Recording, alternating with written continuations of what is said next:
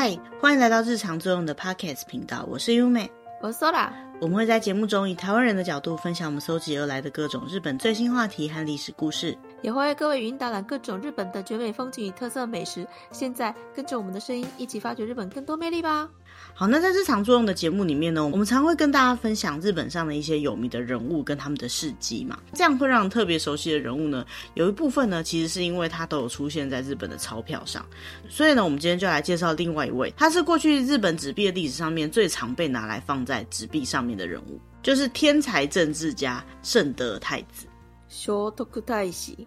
圣德太子啊，他出生于飞鸟时期，那他是作为皇族的家系出生的，而在历史上，他留下了非常多的有名的事迹。在日本历史上最有名的就是他曾经跟另外一位也是很有名的历史人物，叫做苏我马子，一起建构出日本后来延续了好一段时间的天皇为中心的中央集权国家的制度。嗯。其实我以前在看到这个名字的时候，我觉得蛮疑惑的，就是，诶，他叫做太子，诶，所以他是接下来要继承皇位的人吗？他后来难道没有继承皇位吗？为什么他的身份就一直停留在太子的这个阶段呢？但事实上，圣德太子这个名字呢，是后世留给他的名字。他最一开始在他的那个时代，他也不是叫圣德太子。我以前还以为圣德太子是一个类似像是绰号的名字。哦，就是说他可能比较有名的事迹是在他太子的时代，所以他就一直被叫圣德太子，这样吗？嗯，或者是他其实不是太子，但是只是那个时候被叫太子。哦，也是有可能有这样的一种说法。那我们就来看一下圣德太子他的那个时代，他到底叫什么？好了，圣德太子是出生于西元五百七十四年，那个时候呢，在日本是敏达天皇三年。他出生的地方是在当时的飞鸟这个地方，也就是现在的奈良县。他的爸爸呢是用明天皇，可是他出生的时候，他爸爸还不是天皇。他的母亲呢，其实是他父亲的同父异母的妹妹，他就是由天皇的家系里面出生的。那其实，在那个时代，兄弟姐妹之间的通婚是有可能发生的，所以这也不是很奇怪的一件事情。然后再加上日本当时的政治，一些有名的豪族贵族，他们的势力都是非常大的。那那个时候有一个很有名的氏族叫做苏我氏，圣德太子呢，他的曾祖父啊、曾祖母啊，就是全部的家系呢，几乎都跟苏我氏有非常大的关系，所以算是跟当时最大的政治派系的苏我氏血缘关系非常深的一个皇子。嗯。那我们刚好提到说，圣德太子其实他当时在他的时代上，他不会被叫做圣德太子嘛。圣德太子的本名呢，叫做旧护丰充耳皇子，或者是呢，就简称旧护皇子。或是也会有人叫他救护王，或者是上宫王等等的各种名字，但是就是没有在他生前叫过他圣德太子。那为什么圣德太子会叫圣德太子呢？是因为圣德呢，就是具有神圣的德性的人，然后再加上他在政治上呢，曾经被赐予一个叫做王太子或叫做皇太子这样子的职位，所以呢，大家就叫他圣德太子了。嗯。至于他的名字的这个救护皇子为什么会叫救护呢？救护其实就是马厩的意思。那为什么他要叫马厩呢？是因为他母亲要生他的时候呢，是有一天在宫里面散步的时候，刚好走到马厩前面，然后就生出了圣德太子，所以呢，大家就叫他救护皇子。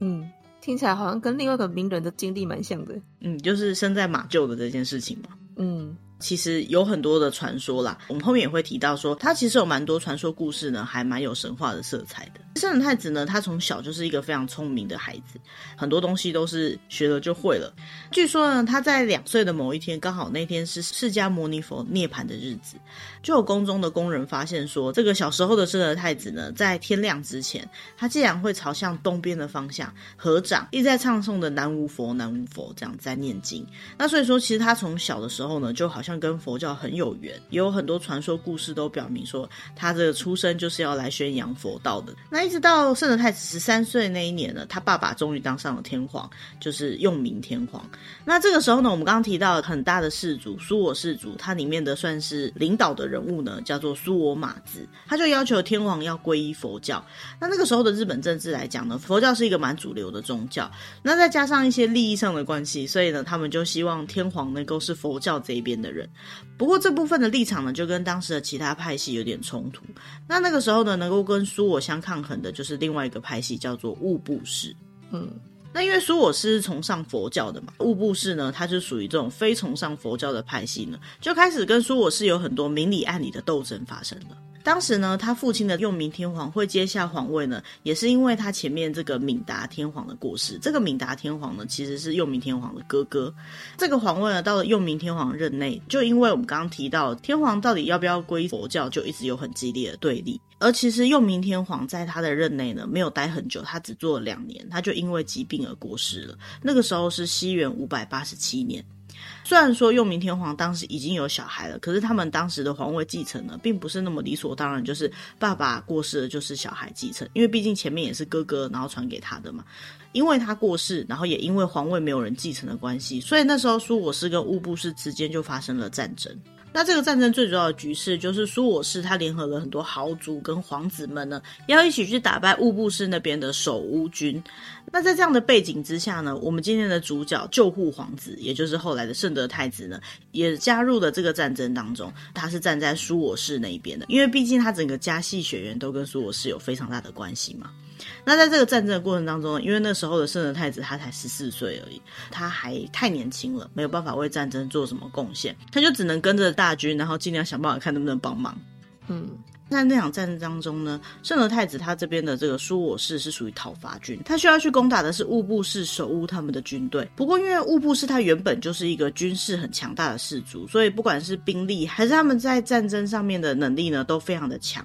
所以苏我是这边的讨伐军就遭到了非常顽强的抵抗，而且呢，还在这个战争当中三次都被击败，一直都占不了上风。那看到这样的场景的当时的救护皇子呢，他就去砍了白蕉树，然后去磕了佛教四天王的神像，而且他就在这个过程当中去祈求说，他们这边的战士可以顺利啊，然后他们可以战胜。发愿如果他们这次战争可以成功取胜的话呢，他还会广建寺庙，然后宣扬佛法。哦，就是要还愿吗？对，就是说如果赢了，我就会还愿。在他做完这四天王像，然后放到他们的军队里面之后，说我是就真的战胜。在日本以前是非常相信这个事情的，所以这样的传说呢，就一直作为圣德太子年少时候的一个传说故事流传到现在。那当时的讨伐军，他在攻破乌布市之后，他们这个对手的乌布市呢，就开始溃散。本来是一个很大的氏族呢，很快就没落了。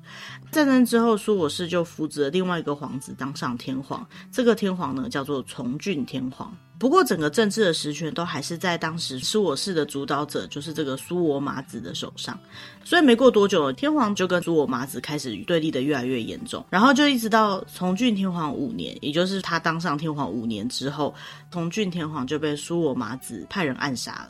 哦，因为发现他不好掌控了，对吧？以前的政治就是像这样子，有点残忍的事情。嗯。当时我有实际上政治的实权的苏我氏，他们就推举一个很令人惊讶的人选，就是他找了我们今天的主角的圣德太子，他的父亲用明天皇，他的前一任天皇敏达天皇的皇后来当新的天皇。嗯，所以已经关系拉到这么远之前了。对啊，而且是皇后，也就是女性的天皇。那其实，在那个时代，从来没有女性当过天皇，所以呢，这位被推举上来的皇后，就是日本历史上第一个女性的天皇，她就是后来的推古天皇。嗯，那我们今天的主角圣德太子，这个时候他在做什么呢？其实他就是现在被推上了这个天皇的侄子，也就是说，这位推古天皇是他的姑姑啦。那那个时候推古天皇上任的时候是三十三岁，这个时候的圣德太子呢已经二十岁了，他就跟握有大权的苏我马子一起辅佐推古天皇。所以在很多日本历史的记录上，圣德太子最有名的功绩呢，就是他作为推古天皇的摄政所推出的各种政策，还有解决的政治课题。嗯，当时圣德太子跟苏我马之人，他们最主要要做的事情，就是要做出一个以天皇为中心的中央集权国家。因为在这样的国家之下呢，他们才有机会可以发展整个国家的势力，更重要的是可以利用这样的方式呢，跟邻近的国家有比较对等性的交流。嗯。不过，对圣德太子来讲，因为他一心宣扬佛法嘛，所以他在摄政的一开始进行的事情呢，就是宣扬佛法僧这个在佛教上很重要的三样要素，并且他还以他可以代天皇执行命令这样的立场呢，去积极接受一些外来文化的知识。那这些外来文化呢，最主要都是来自于当时的中国，也就是隋朝，他们把这些的文化呢，都称之为大陆文化。嗯，不知道大家还记不记得，我们刚好提到说，圣德太子曾经有祈愿，如果打赢的话，就要盖佛寺嘛。所以在他接管政治的第一年呢，他就立刻在摄津国的南波那边盖了四天王寺。那这四天王寺呢，分别是施药院、疗病院、悲田院、敬田院这四个院。天王寺好耳熟哦，在大阪好像有一个这样的地名。嗯，看这个地名是属于南波，然后天王寺，我想应该就是现在现存的这个南波天王寺那一带吧。嗯。那后来他在推古天皇二年的时候，还进一步发布了佛教兴隆的诏令。推古天皇十一年的时候呢，他制定了很有名的冠位十二阶。推古天皇十五年的时候呢，他要求在国内广设粮仓。那也就在同一年，日本就派出了一些使者，像是安坐福利或者小野妹子等人呢，去隋朝跟当时的隋炀帝递交国书。他们想要表明说，日本是一个独立的国家，然后有一个跟隋朝可以对等的地位。而据说呢，里面有一个非常有名的语句。叫做“日出处天子，自书日末处天子无恙”，就是日出这边的天子要跟日末那边的天子问好哦。也就是说，他们在这个信里面呢，完全觉得日本跟中国是同等地位的。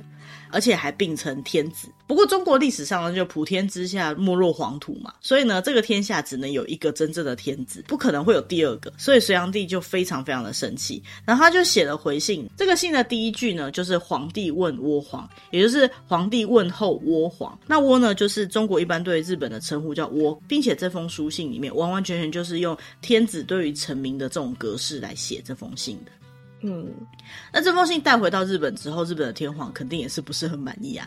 所以呢，他们就回信给这个隋炀帝的信里面呢，写上东天皇敬白西皇帝，也就是东边的天皇要跟西边的皇帝问好哦，这样子的意思。所有隋朝写了倭皇的地方呢，他都自己把它改成天皇，然后再把这封信交给这个使者带回去，同时再派一些人去跟隋朝多学一些新的知识回来。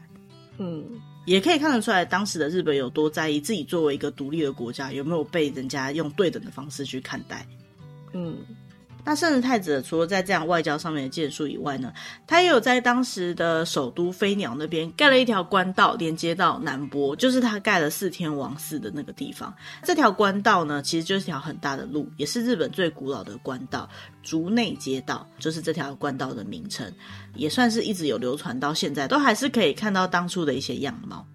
嗯，前面一直有提到说圣德太子他跟佛教的渊源很深嘛，所以呢，他有在西元六百一十一年到六百一十五年期间呢，帮一些佛经法典写了一些注释，分别是《法华义书》、《圣曼经义书》还有《维摩经义书》这三个作品，统称三经义书。嗯。那这样子一位圣德太子，他是怎么离开这个世界的呢？在西元六百二十二年的时候，他是因为生病病倒了。那他所住的那个宫呢，叫做斑鸠宫。当时他的皇子妃就一直在帮他祈祷，但是他的皇子妃早他一步，在二月二十一号的时候过世。隔天的二月二十二号，救护皇子就过世了，享年四十九岁。嗯。据说呢，因为圣德太子他在生前做了非常多的事情，大家都非常感念他的付出嘛，所以那时候送葬的行列呢，非常非常的长，一路都有人在路边列队哀悼。后来呢，他是葬在太子庙里面，而且在这个太子庙里面呢，不只有葬着他，还葬着早他一步离开的皇子妃，还有比圣德太子早一年过世的他的母后。那这个太子庙呢，据说就是现在大阪府的太子町那边有一个叫做瑞福寺的寺庙。嗯。所以去到这个寺庙就有机会可以看到圣德太子的墓吗？应该讲说，现在在日本大部分把在那边的一个叫做机场墓作为圣德太子他最正式的陵墓，因为后来圣德太子他有被神格化的关系，所以其他地方都还是有一些太子信仰。可是大家都相信说圣德太子的坟墓就是在那个地方。嗯。那讲完圣德太子的一生之后呢，我们就简单来讲一些圣德太子为什么会流传到后世最主要的原因。首先就要提到的是圣德太子他的政治。那个时候呢，中国它是处于一个分裂之后统一的状态，也就是隋朝的时代嘛。虽然我们后世知道说隋朝它虽然一度曾经很繁盛，但是后来很快的就灭亡了。不过对于当时的日本来说呢，这么兴盛的隋朝还是一个很大的威胁。所以圣德太子他在掌权那个时代，他的政治很重要的一个关键，就是要把原本一直都在内乱这样的形态的日本呢，改成一个把所有的资源集中在一起，一致对外的中央集权式的国家。嗯。那要集结大家，总要有一个民意嘛，所以当时他们才会决定要把日本的制度做成一个以天皇为中心的中央集权国家。这样子一个大家同心合作的国家呢，才有机会可以跟当时也非常强大的隋朝有对等的外交的机会。嗯，那为了完成这样子以天皇为中心的中央集权国家呢，圣德太子他所测定的政策呢非常的多，其中呢最有名的两个就是冠位十二阶跟十七条宪法的制定。嗯。在西元六百零三年的时候，圣德太子为了能够妥善管理当时国家的官僚体制，所以他们就制定了冠位十二阶这样的机制。嗯。冠位十二阶呢，它就是一个要来区分每个人他的阶层的一个制度。因为当时的日本基本上都是世袭制，还有是氏族制的。如果说有一个人他没有世袭的背景或是氏族的背景来讲，他要能够成功的被国家重用或是发挥自己的能力的机会呢，几乎是非常非常的少的。所以这个官位十二阶，它最重要的事情呢，就是他希望能够不要管家世背景，可以更用个人的角度来看待每一个人的能力，让所有人都有机会可以被天皇，也就是国家重用。像这样子，不是世袭制，而是用人的角度，用他的功绩，用他的能力的角度来进行个人的评价呢，也就被称为是日本第一个人事评价的制度。哦，打考绩了。对，就是打考绩的概念，就让这些不管是贵族还是贵族以外的人呢，都可以有机会借由他的功绩，借由他的才能呢，可以出人头地的机会。什么是冠位十二阶呢？就是根据他的冠位不同，他会给他不同颜色的冠。从位阶的高低顺序呢，分成德、仁、礼、信、义、智。那每一个呢，又分成大德、小德、大人、小人这样子。那每一个大小呢，它会使用同一个颜色，然后用不同的浓淡区分。所以冠位十二阶呢，总共会有六个不同的颜色，再有其中有不同浓淡度来表达位阶的高低。嗯，其实这个官位十二阶，它除了可以重新评价每个人的位阶高低之外，当时的中国还有朝鲜，就是现在韩国那边呢，也有使用类似的制度。所以说呢，当他们派出比较高位的人去进行外交的时候呢，其他国家也可以理解这就是一个比较高位的人，作为国家外交上面的帮助呢，也非常的大。嗯。那另外一个很有名的政策呢，就在西元六百零四年的时候推出了十七条宪法。不过这个宪法其实跟我们现在理解的宪法不太一样。它最主要呢是在讲说，所有的权贵应该要对朝廷有责任感啊，大家要有什么样的道德概念啊。与其说是制定给全部国民的宪法，不如说是特别要针对给贵族跟官僚们的一个道德示范用的宪法。嗯，只适用于贵族跟官僚的宪法。对，因为很多内容呢都跟一般的人民没有什么关系，比如说像是不可以跟别人随便争斗啊，然后要以和为贵，然后要皈依佛门，不可以反对天皇的命令，然后还有就是要效忠天皇这样子的内容。嗯，所以说虽然说是宪法啦，但是跟我们所想象中的宪法蛮不太一样的。嗯，那在这个宪法里面啊，圣德太子其实有把佛教的大乘思想为核心，再融合进道家。法家、儒家的思想，而且圣德太子在制定这个宪法的时候，他才三十一岁哦，所以可以说他是非常的聪明吗？对啊，少年英才啊！我们三十一岁的时候都在忙些什么呢？人家已经可以写宪法了。不过他二十岁的时候就已经当上摄政了。嗯。那另外一个圣德太子很有名的攻击呢，就是刚刚前面有提到的潜水史。其实潜水史呢，除了我们一般可以理解的，他要去进行一些文化、学术、技术方面的交流之外呢，还有一个很重要的，就是刚刚一直有提到的，他要能够跟当时邻近而且强大的隋朝有一个对等性的外交。嗯，所以说当时圣德太子在派出潜水使的时候呢，能够跟中国有一个国与国之间的这样子的交流，才是他们最主要的目的。除此之外，圣德太子他还有编辑一些历史上面的书籍，因为对当时在整个国家社会来说呢，必须要能够确实的理解天皇的正当性，所以呢，他在编写历史的时候呢，他就编写了《国记》跟《天皇记》，最主要就是要表达他们天皇为什么是天皇的这样一个很正当的立场。那如果大家有机会用圣德太子这个名字中文去搜寻的话呢，除了你会搜寻到日本历史上一个很久很久以前的有名的人以外呢，大部分都会看到很多关于佛教上面的记载，就是因为圣德太子其实在日本的佛教普及上面有非常大的贡献。嗯，那他大部分的贡献呢，就是盖了很多大型的寺庙，然后宣扬佛教，并且写了我们刚刚提到的三经一书。嗯，其实圣德太子呢，他从年少时期就非常的笃信佛教，而且跟佛教有很深的渊源嘛。如果有机会去找到关于佛教这边对于圣德太子的记载呢，就会看到很多他非常传说性的故事。那除了刚刚我们有提到的大阪府那边的四天皇寺以外呢，现在在奈良那边有一个很有名的寺庙，叫做法隆寺，也是圣德太子他盖的。这个法隆寺呢，是现存的日本最古老的木造建筑之一。那就这个部分而言，不管是在佛教上面，还是在整个文化的贡献度上面，都是非常的大的。嗯，所以现在去到奈良还可以看得到这间佛寺喽。对啊，法隆寺应该是还在的，所以才说是世界现存的最古老的木造建筑。除了这些史书上面的记载之外呢，其实圣太子一直都有一些很超乎常人，然后有玄幻色彩的传说。就他的出生就已经有很神奇的故事了。那我们在读西洋或者是佛教的经典的时候呢，常可以听到说有一些很厉害的人物啊，他在他母亲怀孕的时候都会有所谓的受胎告知。圣德太子呢，传说中也有，传说有一个救世的观音菩萨跟圣德太子的母亲说：“我要托生到你的肚子里面，降生在你们的国家去宣扬佛法传道。”然后他妈妈听到呢，就说：“哎呀，不行啊，我这个凡人的肚子是肮脏的，你怎么可以来到这里呢？”他说：“无妨，我只是需要一个地方。”可以转生到这个世界上而已，然后就从圣德太子的母亲的嘴巴里面进入到胎内，就产生了圣德太子。这个听起来又像另外一个名人的故事了。哎，对。所以其实这部分到底是不是真的，也是一个传说故事。因为这样的故事呢，是从日本的记记，也就是我们上次有提到的日本书记跟古事记里面写到的传说故事。因为当时已经有中国那边传来的景教，就是现在的基督教，还有就是佛教的一些相关的经书的内容。所以呢，有没有一些部分可能是参考了基督教的福音书，或者是参考了其他的神佛诞生的一些故事，也是很有可能的。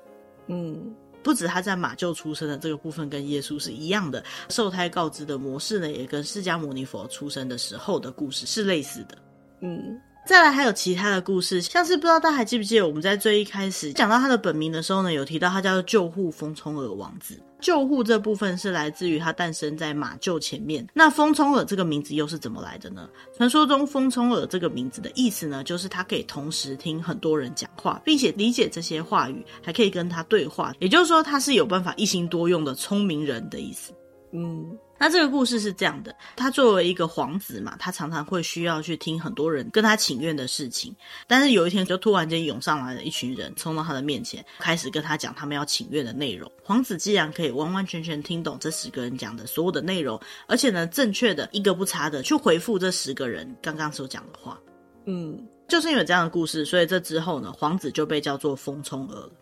嗯。不过，另外一个说法来讲的话呢，风冲耳这个名字就代表说他有一个很好的耳朵，同时呢，他对于能够去听清楚别人讲的话，并且理解是很厉害的，那也就等于他的头脑很好。近年来呢，有些历史学家认为说，他其实在表达的是当时的日本有非常多不同的民族、不同的人种从日本的各个地方过来。那当时日本的国内的语言还没有完全的统一，所以各个地方的方言或是来自其他地方的人讲的话呢，应该是都很难听懂的。所以说，就算他们不是同时讲话，光是圣德太子他有办法理解十个人以上讲的话，还各种不同的方言呢，就已经很厉害了。虽然说不知道是不是真的能够他同时处理这么多人讲的话，不过总之呢，他是一个头脑很好、理解力很强的人呢，在这个传说故事里面看起来是可以被确定的。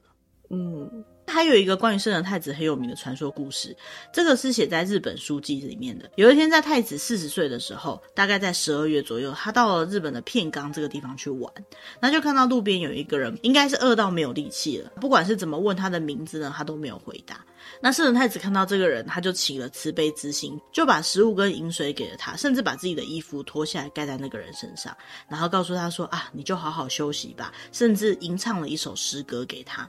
就这样子离开了那个地方。隔天，太子没有忘记这件事情，又派了使者说：“啊，你去看看那个人现在怎么啦？”结果呢，使者回来就报告说：“啊，那个人已经过世了。”太子就很难过，就说：“那你应该要去在那个地方把他好好的安葬吧。”所以使者呢，就照太子所说的，就到那个地方去把这一位在路边过世的人给安葬，然后收进棺木里面盖好。后来又经过了几天，太子又想到这件事情，他就说：“我觉得当时我们在路边遇到那个人不是普通的人。”他一定是一个世外高人，所以他就叫他的使者呢说：“你再去看看那个人好了。”使者去看完回来之后呢，就说：“我去看了那个坟墓，那因为太子您要我确认嘛，所以我就直接开棺确认了。但我确认以后，竟然发现里面没有尸骨诶，然后您送给他的那套衣服啊，还折得整整齐齐的放在棺材的上面。”嗯，他怎么敢去开棺材啊？对啊，一般来讲，去到那边，然后看到坟墓好好的，那就好了，确认应该不需要开棺确认吧？太子听到这段话呢，就叫这个使者说：“你去把那个衣服拿回来。”然后使者就把那个衣服拿回来之后呢，圣人太子就常常穿着这件衣服，因为对于圣人太子来讲，哦，这件衣服是一个真人他所使用过的衣服。哎，当然这个故事有很多传说的色彩，也很神奇啊。所以呢，大家就觉得说，圣人太子一定是看得出来那是一个世外高人，所以才会去做这样的事情。那有另外一派的人是讲说，其实圣人太子他之所以能够有这样的机遇呢，是因为他有慈悲之心，就因为他给他这些帮助，所以这个圣人呢才把他的衣服又归还，可能又赐予圣人太子更多的福报。听起来像劝世故事诶。对啊，就是我们要有慈悲之心的故事。那虽然说故事它本身充满着很多传说的色彩，也没有什么证据可以证明它是真的啦。可是这么久远的故事呢，既然可以一直流传到现在，也代表就是在各个史书上面呢，圣人太子他就是能够创造出一个这样子神奇的传说故事，很优秀的人物。嗯，那在我们在找关于圣德太子的相关故事里面呢，很多人都在质疑说，圣德太子这个人是不是真实存在的？他会不会是一个架空的人物？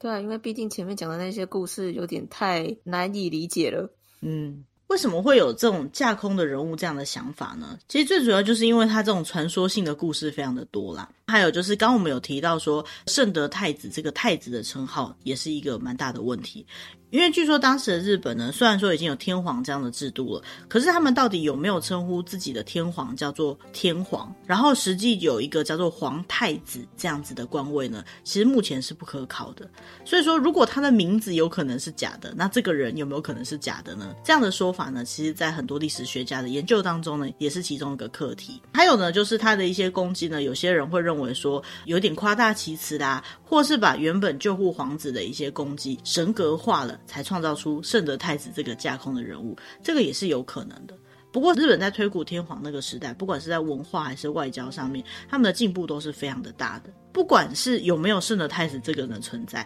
当时能够制定出这样子的外交政策，然后推动这些外交政策的这个人物呢，必然是存在的。所以，大家一般来讲是认为救护皇子就是那个人物，同时呢，也是让日本的佛教能够在日本盛行的最主要的推手之一。嗯。其实就现在来讲，圣德太子他到底有没有存在的，在日本近年的历史研究上面来讲，是有很多议论的空间的。可是我们前面提到的救护王或者是救护皇子这个人物呢，是确实存在的。嗯。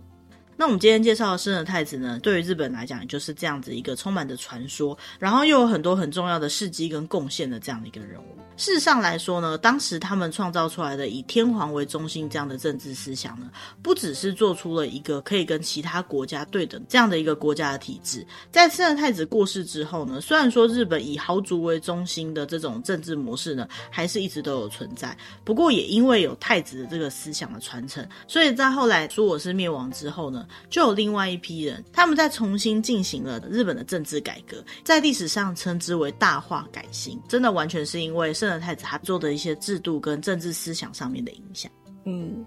所以说为什么圣德太子可以成为登场在纸钞上面的人物呢？最主要就是他的一个思想让后世不断的继承，大大的改变了后来日本的历史。嗯。圣德太子他的肖像呢，在战争前跟战争后一直都有用在纸币上。在西元一九三零年的时候，那时候是昭和五年，他作为一百元的纸币第一次出现在纸钞上面。后来呢，不管是千元钞、五千元钞还是一万元的纸钞呢，总共有出现过七次以上。那也因为这样子，所以对日本人来讲，圣德太子的脸就等于是钞票，等于是钱这样子的概念呢，已经开始变得越来越根深蒂固了。特别是在日本的高度经济成长期的时候呢，印着圣德太子脸的纸钞，就是一万块的纸钞呢，它是当时最高额的纸钞，所以很多人就会用圣德太子来代表一万块的纸钞。就像现在会说你有福泽諭吉吗？一样的道理吗？嗯，以台湾来讲，就是你有四个小朋友嘛，这样子的概念。嗯，那大家不知道会不会觉得很好奇，就是圣德太子他们那个时代又没有照片，怎么会有他的脸可以出现在纸钞上面呢？他怎么记录下他长什么样子呢？